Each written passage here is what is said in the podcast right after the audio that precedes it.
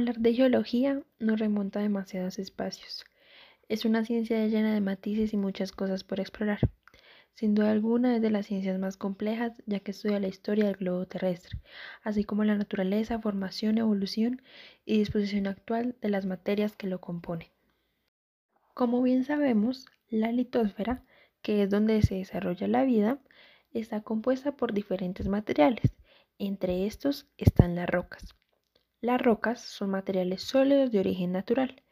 Están formados por asociaciones de minerales y constituyen parte importante de la corteza terrestre.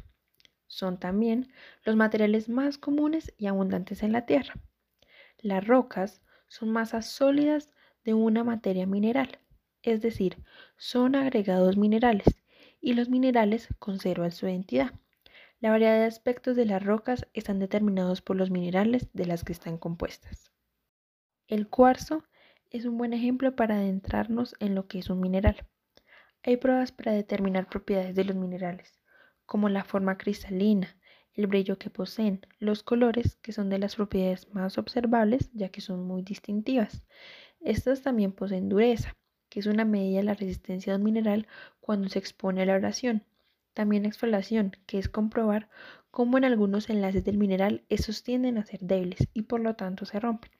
Si se separa fácilmente en hojas o placas, entonces posee exfoliación. También contienen peso específico o densidad. Existen más de 5.688 minerales en la Tierra y la gran mayoría de ellos son silicatados. Los silicatos están compuestos por silicio y oxígeno, debido a que son los compuestos que más abundan en la corteza continental, y sus variaciones vienen definidas por la composición química y la estructura interna llamada cristalografía.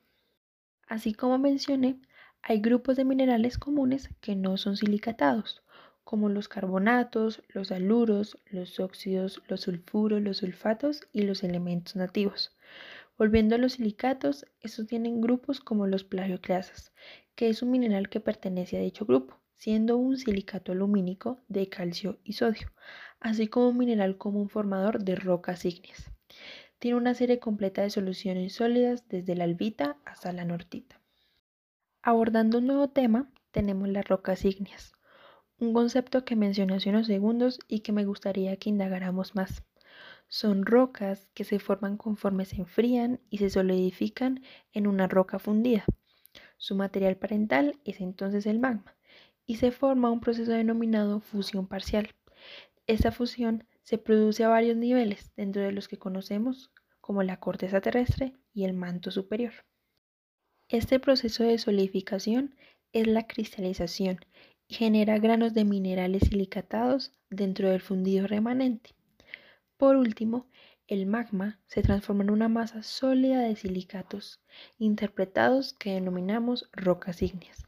Las rocas tienen diferentes clasificaciones, depende de las condiciones bajo las que se formaron, que son los caminos del magma, como las fracturas donde el magma tuvo un camino lento. Hay de camino intermedio o chimeneas, que son caminos rápidos y su composición mineral cambia. Una vez estas rocas están en la superficie terrestre, empiezan a desarrollar procesos exógenos. Estos procesos intervienen en la transformación de los relieves a través de la erosión, desgastando y transportando los minerales resultantes de este desgaste hacia otras zonas donde se depositan.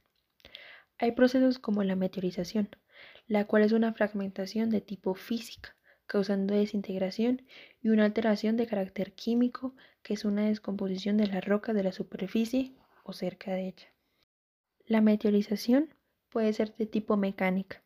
Se lleva cuando fuerzas físicas rompen la roca en pedazos cada vez más pequeños, pero sin modificar composiciones minerales.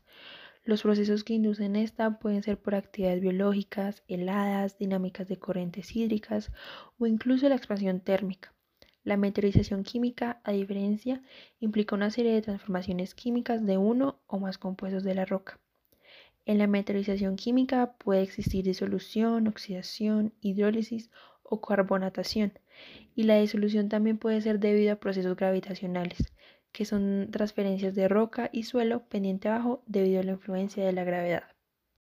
La erosión es un desprendimiento y transporte de ese mineral rocoso por agentes como el agua o el viento. Por otra parte, tenemos las rocas sedimentarias.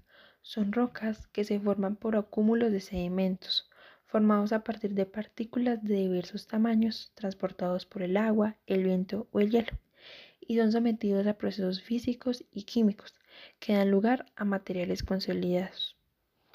Aún con todo esto, no alcanzamos a abordar la gran complejidad de lo que es la geología. Es una ciencia que nos invita a querer indagar más y más.